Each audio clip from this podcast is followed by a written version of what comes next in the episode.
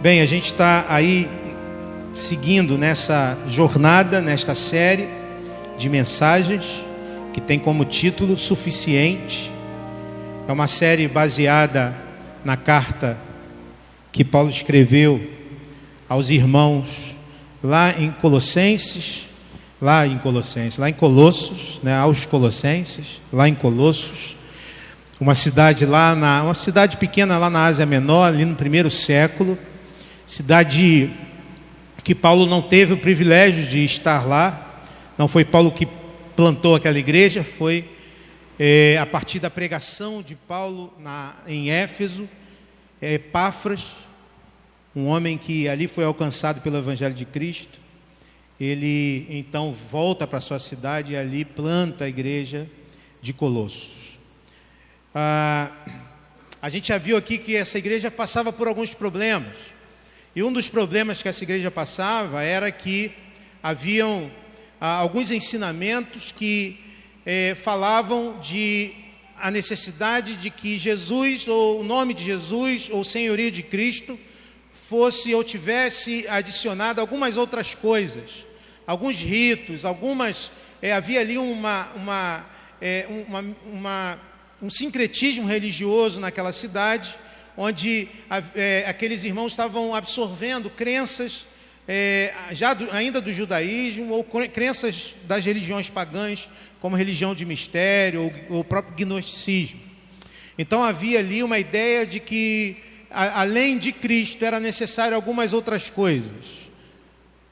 Havia ali pessoas que pensavam que para estarem seguras de forças do mal era necessário eh, fazerem algumas coisas, algumas superstições.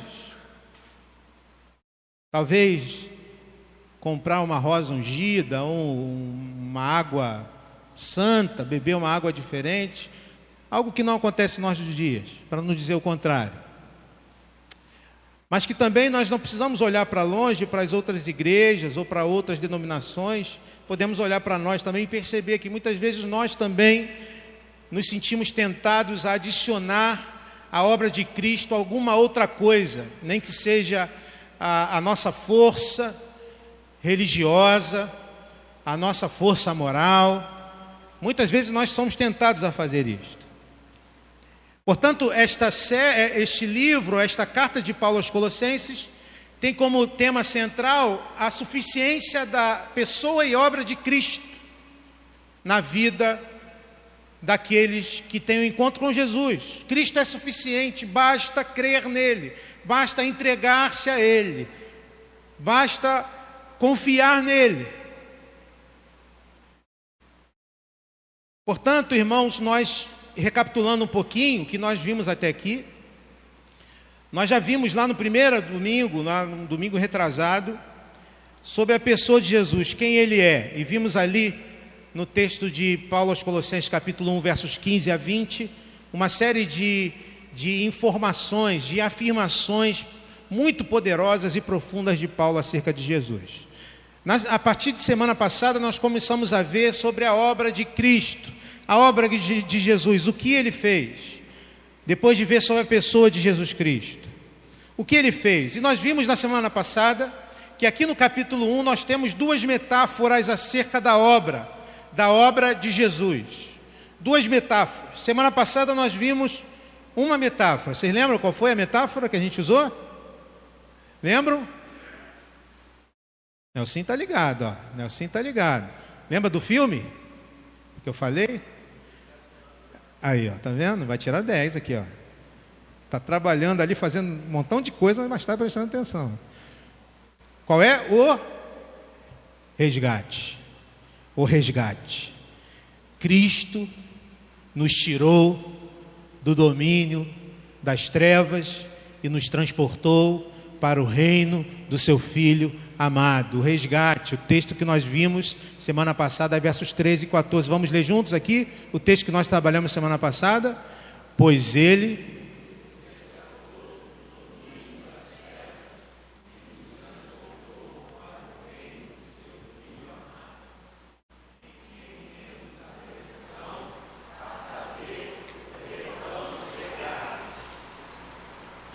Então, assim, na metáfora do resgate, nós vimos que Jesus nos resgatou do império das trevas e nos transportou para o seu reino.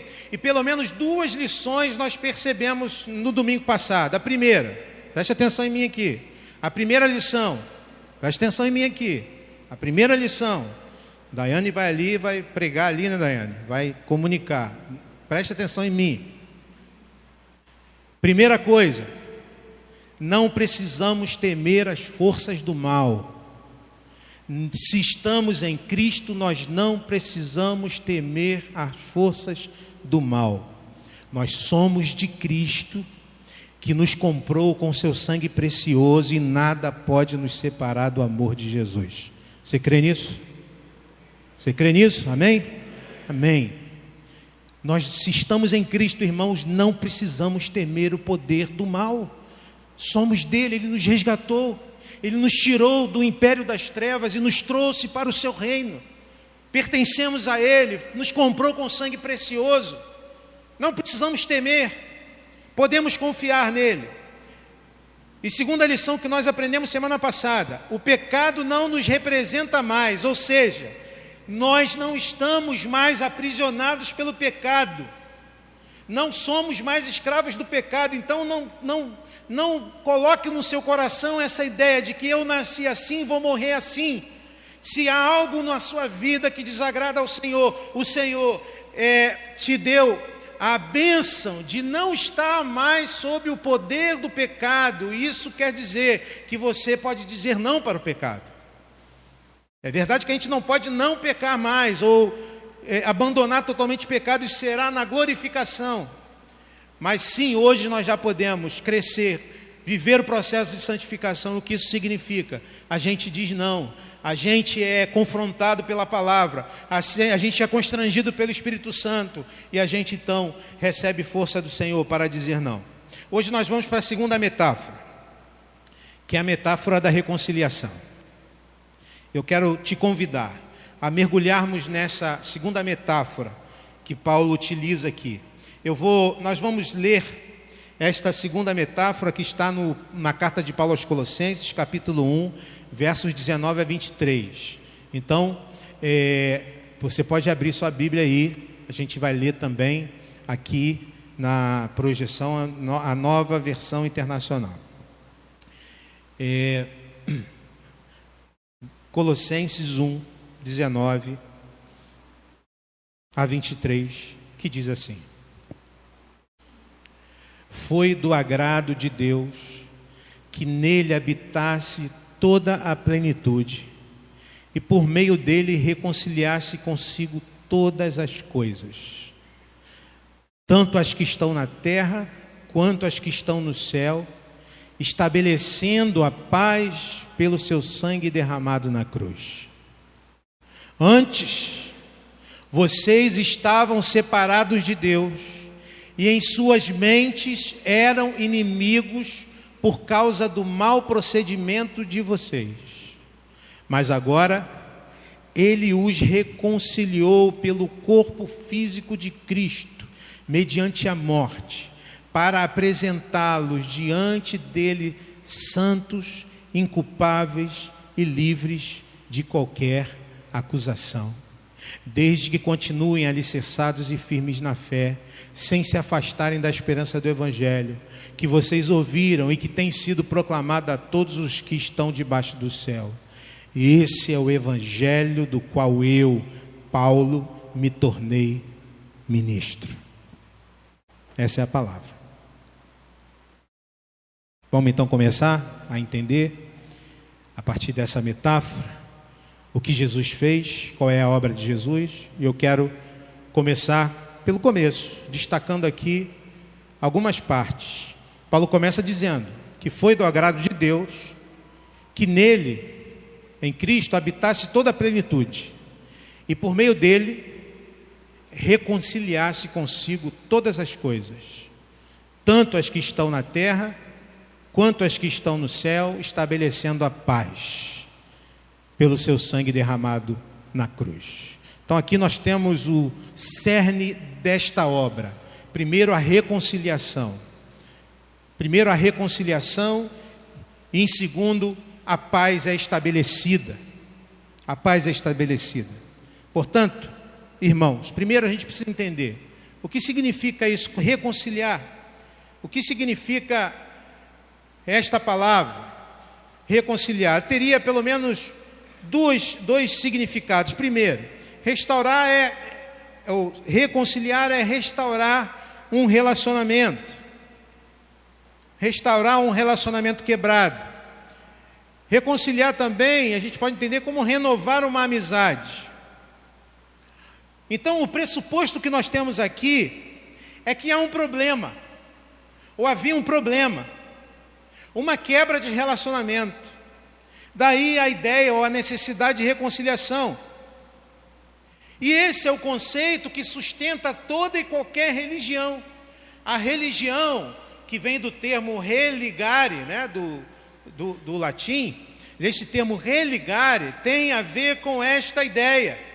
Existe na alma humana uma percepção de que, em, em alguma medida, nós estamos em dívida em relação ao divino e aí de todas as religiões. Há um ser divino, ou há um ente divino, e nós nos sentimos em dívida, em débito. Isso requer uma reconciliação. E a religião, de uma maneira geral, é isto: o homem constrói ritos, normas, tabus que são estabelecidos e que precisam ser, é, precisam ser observados para aplacar a ira desta divindade. Todas as religiões se constroem a partir dessa ideia. A diferença do cristianismo para as outras religiões é que quem é o agente dessa reconciliação é Jesus. Nós veremos isso à frente. Paulo então fala sobre reconciliação e ele responde pelo menos a três perguntas que nós queremos aqui tentar responder a partir do texto. Primeiro, quem faz a reconciliação? Quem é o agente da reconciliação? Segundo, como é feita essa reconciliação? E terceiro, qual o propósito dessa reconciliação? A gente vai caminhar, então, a partir dessas três perguntas e tentar respondê-las. Vamos lá, então? Primeiro, vamos tentar perguntar ou tentar responder quem é quem é o agente da transformação? É, o texto diz: Antes vocês estavam separados de Deus e em suas mentes eram inimigos por causa do mau procedimento de vocês. Então, irmãos, olha só o que o texto está dizendo: o homem criou a inimizade. Havia uma inimizade, havia uma ruptura e o homem criou essa inimizade essa ruptura, é o que constatamos aqui. O homem rejeitou a Deus, e não o contrário. Ou seja, nós criamos a inimizade que existia e o que existe entre o homem e Deus. Por outro lado, ele, a parte ofendida, diz o texto, mas agora ele os reconciliou ele promove a reconciliação, e isso é muito importante. Deus promove a reconciliação, ou seja, o homem cria inimizade e Deus, e aí já começamos a responder: quem promove a reconciliação? Deus promove a reconciliação. Isso é muito importante para a gente, essa ideia de que Deus é o agente da reconciliação. É a primeira resposta que a gente já pode dar. Quem promoveu a reconciliação foi Deus. Deus foi ofendido na história, Deus foi aquele que foi, é, que foi é, sofreu a rebelião, Deus é aquele que foi, é, que foi desobedecido, e Ele, mesmo sendo a parte ofendida, Ele é o agente da reconciliação. Isso nos traz uma série de desdobramentos para a nossa vida uma série de desdobramentos. Olha o que diz John Stott sobre isso. John Stott, no livro A Cruz de Cristo, ele diz: sempre que o verbo reconciliar ocorre no Novo Testamento, Deus é o sujeito, ele nos reconciliou consigo. ou se o verbo estiver na passiva, aos professores aí de português, a galera que gosta de português, se o verbo está na passiva, nós somos, fomos reconciliados por ele. Deus jamais é objeto do verbo. Ou seja, a reconciliação é obra de Deus. E isso é interessante. É interessante porque nos ensina algumas coisas. Quem criou o problema? Quem criou o problema fomos nós de quem a iniciativa para resolver o problema. A iniciativa para resolver o problema é da parte ofendida. Então, o texto nos mostra que a parte ofendida busca a parte ofensora para a reconciliação.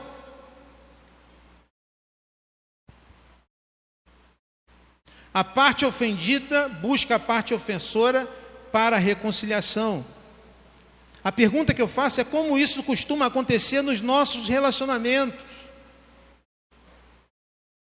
Como geralmente nós fazemos no nosso dia a dia. Geralmente pensamos o seguinte: ele que me ofendeu, ou ela que me ofendeu, ele que venha me procurar, ela que venha me procurar. A parte ofendida sou eu, então vou ficar na minha, vou esperar. Ele que venha, ela que venha, ele que tem que tomar iniciativa, ela que tem que vir a mim. E isso quando a gente é bastante espiritual, porque geralmente o que se vê são pessoas ofendidas desejando mal às outras, desejando devolver o mal com o mal. Irmãos, o que isso aqui nos ensina acerca do caráter de Cristo? É algo que nós precisamos entender, perceber e olhar com muito carinho. O que nós aprendemos aqui sobre o caráter de Jesus é que alguém ofendido, não uma ofensa qualquer, não uma ofensa pequena, mas uma ofensa de alguém a quem ele deu tudo, deu a vida, deu todas as coisas. Esse Deus esse Deus, mesmo tendo sido ofendido, é aquele que resolve tomar a iniciativa da reconciliação. Isso é o Evangelho de Cristo. E é assim que Cristo nos chama a viver. É assim que nós somos chamados a viver. É isso que diz Mateus lá. Jesus diz no Evangelho de Mateus: se o teu irmão pecar, pecar contra você, vá. Vá você se teu irmão pecar contra você, espera ele, é o que diz o texto, espera ele vir até você, espera ele vir para você resolver o problema com ele. Não, vá você até o seu irmão. Aqui nós temos uma diferença fulcral entre o Evangelho e as demais religiões.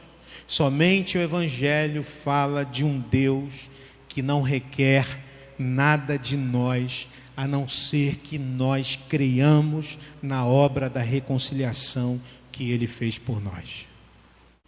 Daiane, a velocidade está tranquila? Hã? Tá boa. Que a gente não, não foi combinado, né? Graças a Deus saiu aqui. Por isso eu estou perguntando, pode estar muito rápido e de repente prejudicar ali.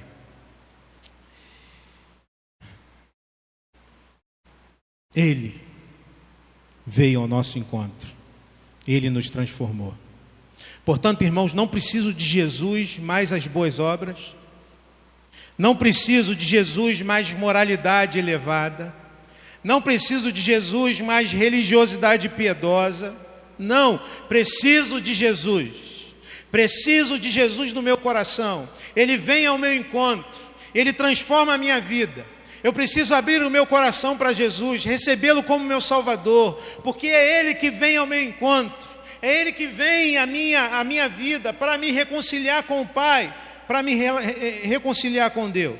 Portanto, quem é o agente da reconciliação, irmãos? Quem é? Hã? Quem é? Deus. Deus é o agente da reconciliação. A primeira pergunta que Paulo responde. A segunda pergunta: como? Como acontece essa reconciliação? O texto diz que ele os reconciliou pelo corpo físico de Cristo mediante a morte. mediante a morte. O texto ainda diz em outro trecho: estabelecendo a paz pelo seu sangue derramado na cruz. Ou seja, esta paz que é promovida por Deus entre nós e Ele, a promoção da reconciliação se dá pelo Filho, pela morte do Filho na cruz. Deus deu o seu Filho, pensa bem nisso, a parte ofendida vem até nós, e mais do que vir até nós, oferece para nós a coisa mais preciosa que Ele tem. Ele dá o seu Filho para morrer no nosso lugar. Não é só que ele veio, não é só que ele, que ele veio, que ele deixou a sua glória e se tornou um de nós, como cantamos aqui, mas é que ele ainda, ainda além disso, ele se, ele se entrega, ele diz: Eu vou morrer para te salvar. É o que está dizendo aqui, pelo corpo físico, não é um, um, um Deus gnóstico, um Deus distante, não é um Deus espírito que está distante de nós, não um Deus que se faz corpo e que entrega este corpo, que entrega a sua carne, que faz o seu sangue verter na cruz do Calvário. Veja o tamanho dessa obra, veja a grandeza desta obra. Esse é o Evangelho, por isso Paulo diz no finalzinho: Esse é o Evangelho do qual eu, Paulo, me tornei ministro. Eu queria ilustrar isso através de uma história a história de um missionário chamado Dom Richardson. Alguém já ouviu falar dele? Rafael lá já viu. Ele escreveu é, um livro muito conhecido chamado Totem da Paz. Está aqui, ó, a imagem do livro, o Totem da Paz, e a imagem aí dele já com uma certa idade, sua esposa. É, eu queria falar sobre como Jesus reconcilia ou nos reconcilia com o Pai contando uma pequena história que está nesse livro. Se você quiser comprar, eu vou dar o spoiler aqui, mas é bom ler o livro. É bom ler de novo essa história. Final da década de 50. Esse casal estudava numa escola de missões no Canadá. E eles ouviram falar de uma tribo canibal na Nova Guiné, os Saus, nome dessa tribo. E eles se sentiram impelidos pelo Espírito Santo a irem lá. Olha só que beleza. Sair do Canadá, da sua terra, ele, sua esposa e seu filho pequeno, eles tinham um filhinho pequeno, eles vão para Nova Guiné. Sabe onde é Nova Guiné? Lá na Oceania, lá perto da Austrália. Mais do que ir para Nova Guiné, ir para dentro de uma tribo de canibais. Uma tribo que tinha muito pouco contato com o homem branco. E eles se sentem impelidos pelo Espírito Santo, através do amor de Deus, a irem lá para falar, para levar o Evangelho de Cristo a essa tribo. Está aí uma foto do Richardson na tribo. Olha só, que legal. Em 1962, eles chegam àquela tribo. Eram aproximadamente 3 mil pessoas, com aldeias e clãs diferentes mas esses povos tinham umas características muito peculiares.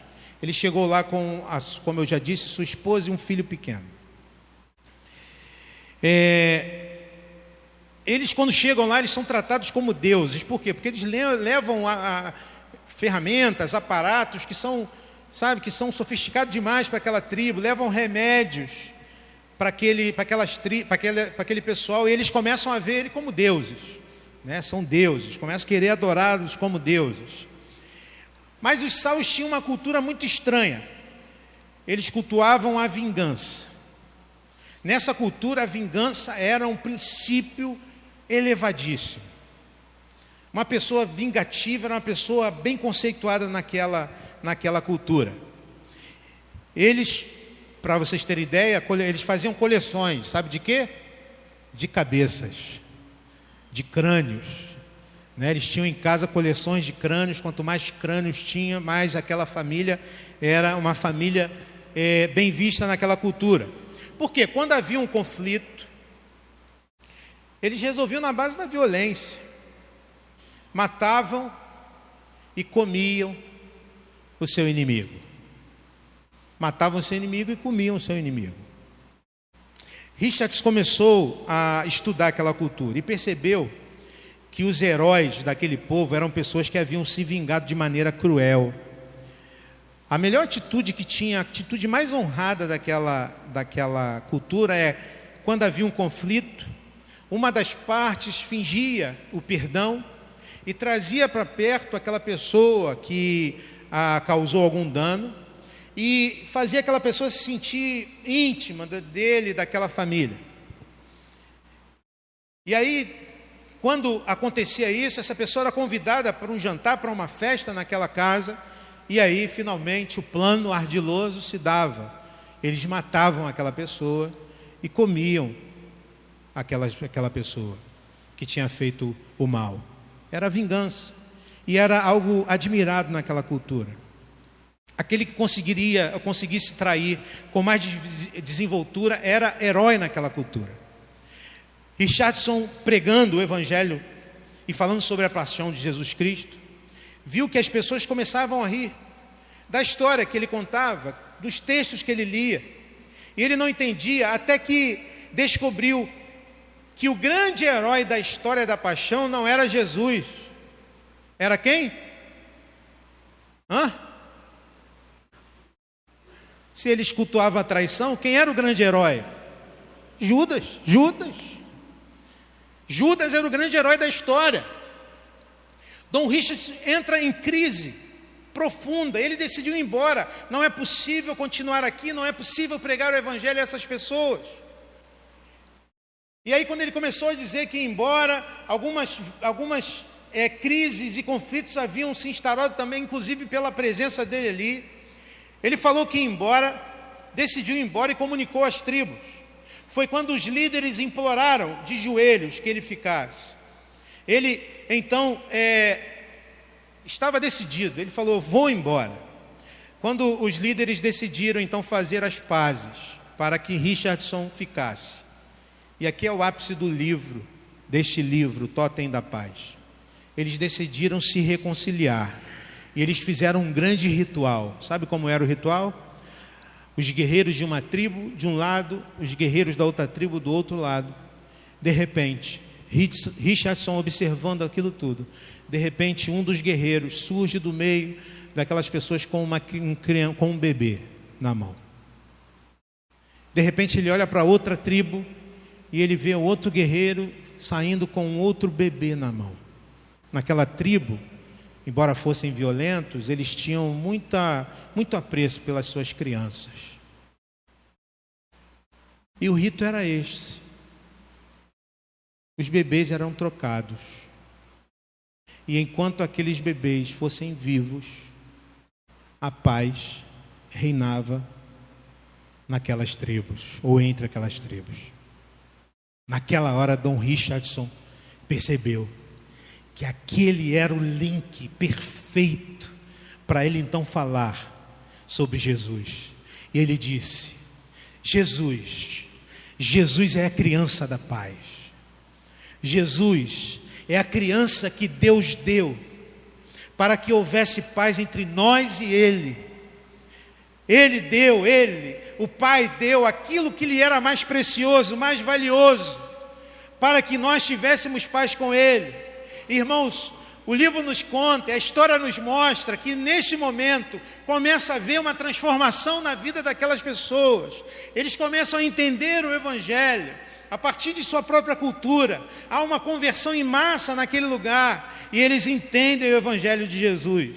Depois você procura no YouTube um vídeo que foi feito em 2012 é, 50 anos depois de, do, da época que Richard foi para, foi para aquela tribo, ele voltou àquela aldeia com seus filhos. Ele morreu agora, não sei se 2019, a sua esposa já tinha morrido em 2012.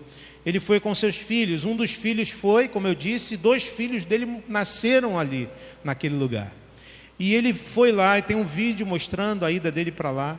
e ele foi lá para ver como estava e ele percebeu que ainda hoje o evangelho está presente no meio daquelas tribos e ainda hoje aquela, aquele modo de viver foi transformado. Não é mais aquele lugar lugar de vingança, não é mais aquele lugar lugar de conflito, não é mais naquele lugar os heróis daquela terra não são mais os vingadores por causa do evangelho de Jesus Cristo.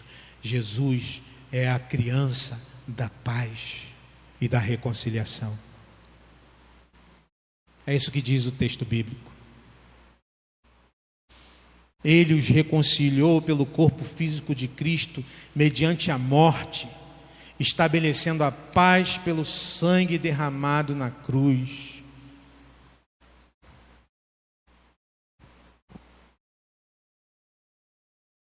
Paulo diz, escreve aos Coríntios, capítulo 2, verso 5, 21, Deus tornou pecado por nós aquele que não tinha pecado, para que nos tornássemos justiça de Deus.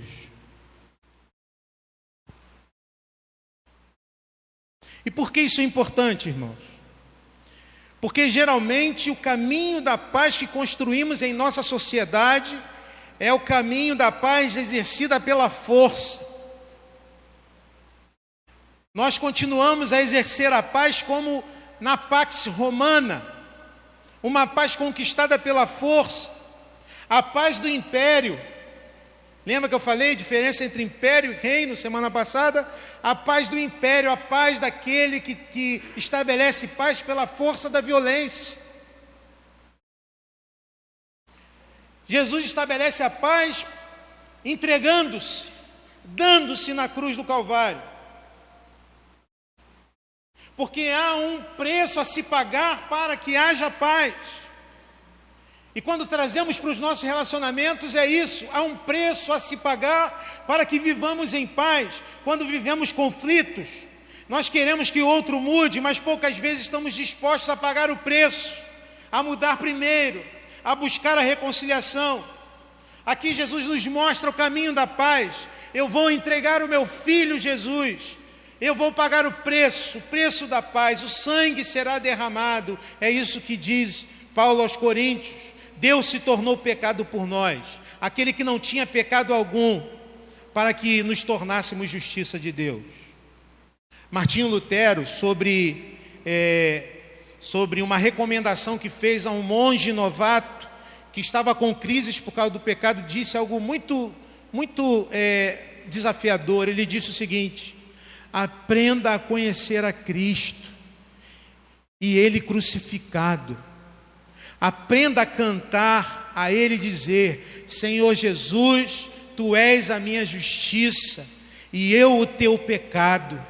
Levaste sobre ti o que era meu, mas depuseste sobre mim o que era teu. Tu te tornaste o que não eras, para que eu pudesse me tornar o que não era. Aleluia!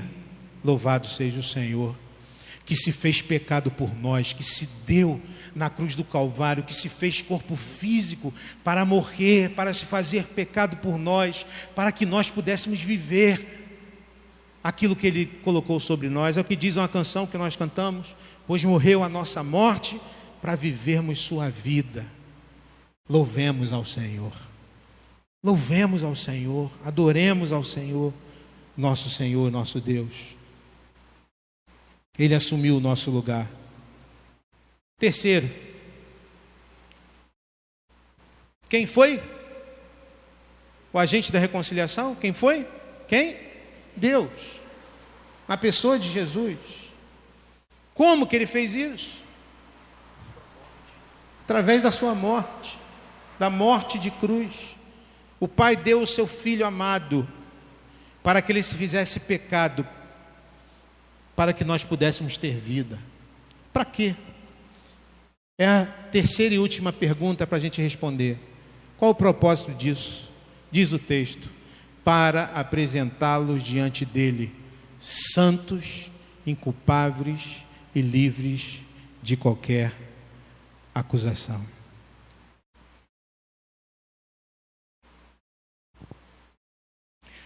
O que nos distanciava de Deus, irmãos?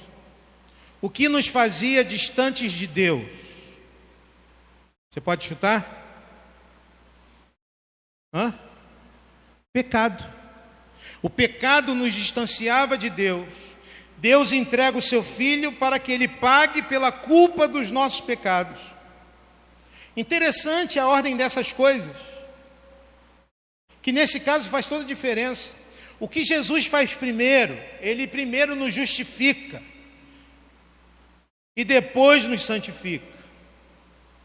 Então, nós não fomos reconciliados porque nos tornamos santos, mas nos tornamos santos porque fomos reconciliados. Primeiro ele nos aceita, depois ele nos transforma. Então não é que você aceitou a Jesus, não. Não, não foi que você aceitou a Jesus, não foi. Quem somos nós para aceitar Jesus? Não, é, foi Ele quem nos aceitou, foi Ele quem nos tomou para si. E a partir desse momento nós somos dele e somos santificados. Isso é importante porque muitas pessoas pensam que primeiro tem que mudar, tem que mudar a sua vida, tem que transformar a sua realidade. Essa é a ideia da religião que não é o cristianismo. Precisamos fazer coisas para aplacar a ira da divindade, lembra? É assim nas religiões. De uma maneira geral, você olha para as religiões do mundo, é assim. Eu tenho que fazer alguma coisa para aplacar a ira divina, e a partir daí, esse Deus, eu tenho a presença desse Deus, eu tenho a bênção desse Deus. Não, o Evangelho é diferente. Deus veio ao nosso encontro, ele saiu do seu trono e veio em, em meu favor para me libertar, para me transformar, e a partir da justificação eu sou santificado. Eu agora posso viver uma vida diferente. O Evangelho é assim. Jesus diz: venha como você está, não precisa mudar nada, vem agora, entregue-se agora a mim. Venha do jeito que você está, com as suas dificuldades, com os seus pecados, com as suas lutas, com as suas sujeiras. Venha agora, entregue-se a mim e eu vou fazer uma obra na sua vida. Isso é o Evangelho de Cristo Jesus.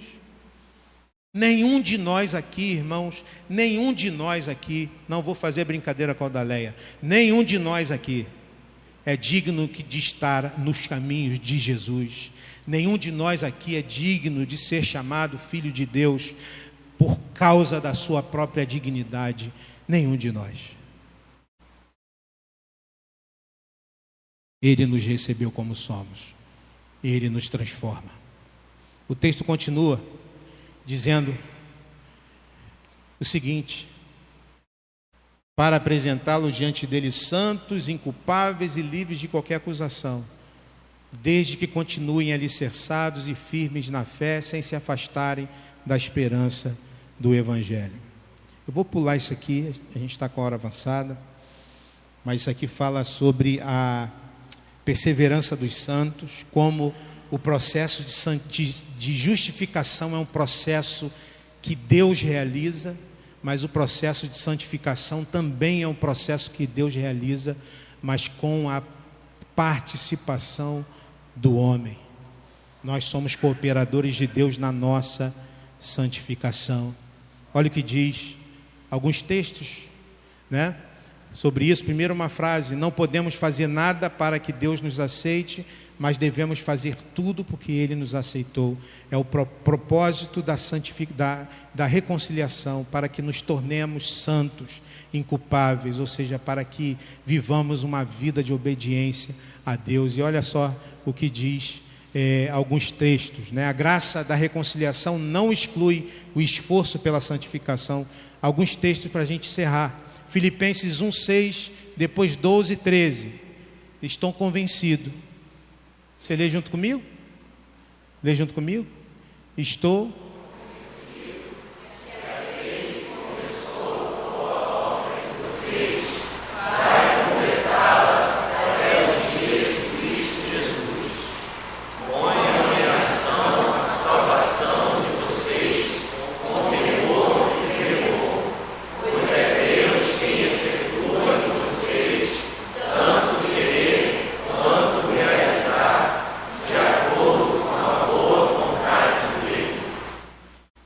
Preste atenção numa coisa.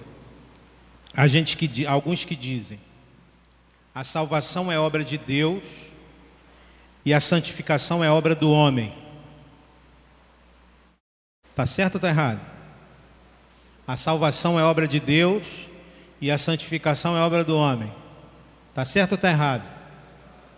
Tá errado?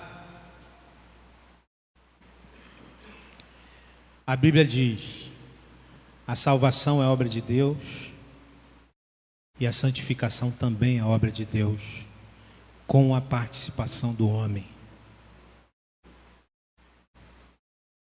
É Ele é fiel para completar a obra que Ele começou em você. Não importa as lutas que você tem vivido, não importa as dificuldades que você tem vivido, não importa, não importam as eh, as adversidades e os adversários que se colocam diante de você. Ele te salvou, ele te resgatou do império das trevas e te trouxe para o reino do Filho amado. Ele te reconciliou com o Pai para te tornar santo, inculpável, para te fazer uma obra-prima de Deus nós estamos em construção e Deus está fazendo isso na nossa vida. O que cabe a nós é perceber esta obra sendo realizada. O que cabe a nós é perceber a ação do Espírito Santo de Deus a nos arrependermos dos nossos pecados, buscarmos uma vida de comunhão com Deus através dos exercícios espirituais que temos, como ferramentas de santificação, leitura bíblica, é, é, momentos de oração, jejum, é, é, são exercícios muito importantes que é a parte ou a participação do homem, e por outro lado, Deus diz o seguinte: Eu sou fiel para completar a obra que eu comecei a realizar em você. Creia nisso. Creia que Deus está fazendo isso e que Ele vai fazer isto. Um outro texto importante sobre isso, e para a gente finalizar, está lá em Judas. Judas, ali 24 e 25, sabe por quê, né? Que não tem capítulo, né? Porque Judas só tem um capítulo, então não precisa botar um ali. Né? Você sabe disso, você conhece a Bíblia, de cabo a rabo. Judas só tem um capítulo, então a gente só cita os versículos, não precisa dizer Judas 1. Né? Olha a dica aí, tá vendo? Judas 24 e 25 diz: Aquele que é poderoso para impedi-los de cair e para apresentá-los diante da sua glória sem mácula e com grande alegria. Ao único Deus, nosso Salvador, sejam glória, majestade, poder e autoridade mediante Jesus Cristo, nosso Senhor, antes de todos os tempos, agora e para todos sempre. Amém. Esta é uma oração de adoração àquele que é poderoso para impedir que a gente caia, para nos fortalecer, para nos levantar. A reconciliação não está relacionada necessariamente com as nossas boas obras, mas em quem nós estamos em quem estamos naquele último dia, nós nos apresentaremos diante de Deus. E a pergunta que nos será feita é essa: o que você tem aí?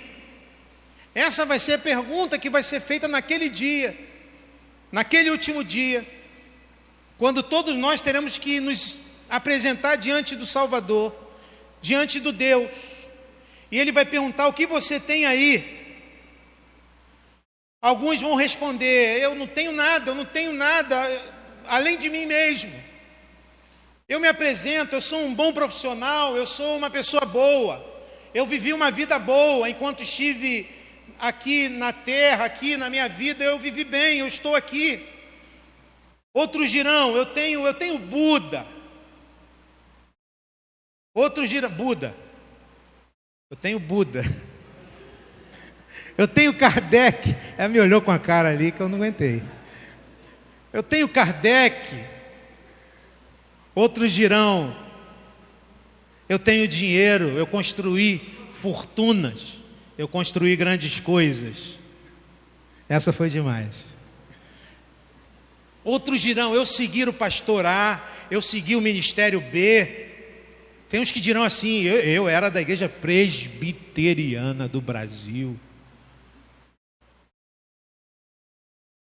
Sou reformado.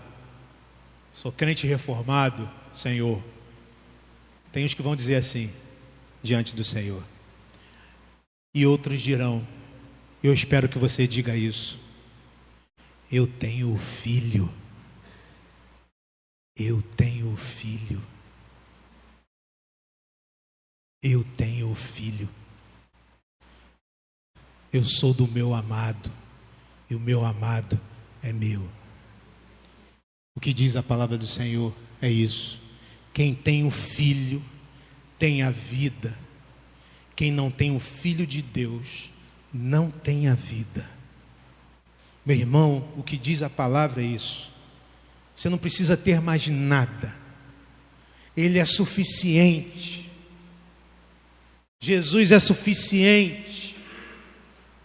Quem tem o filho tem a vida, quem não tem o filho não tem a vida. Escrevi-lhes estas coisas a vocês que creem no nome do Filho de Deus, para que vocês sabem, saibam que têm a vida eterna. Louvado seja o Senhor.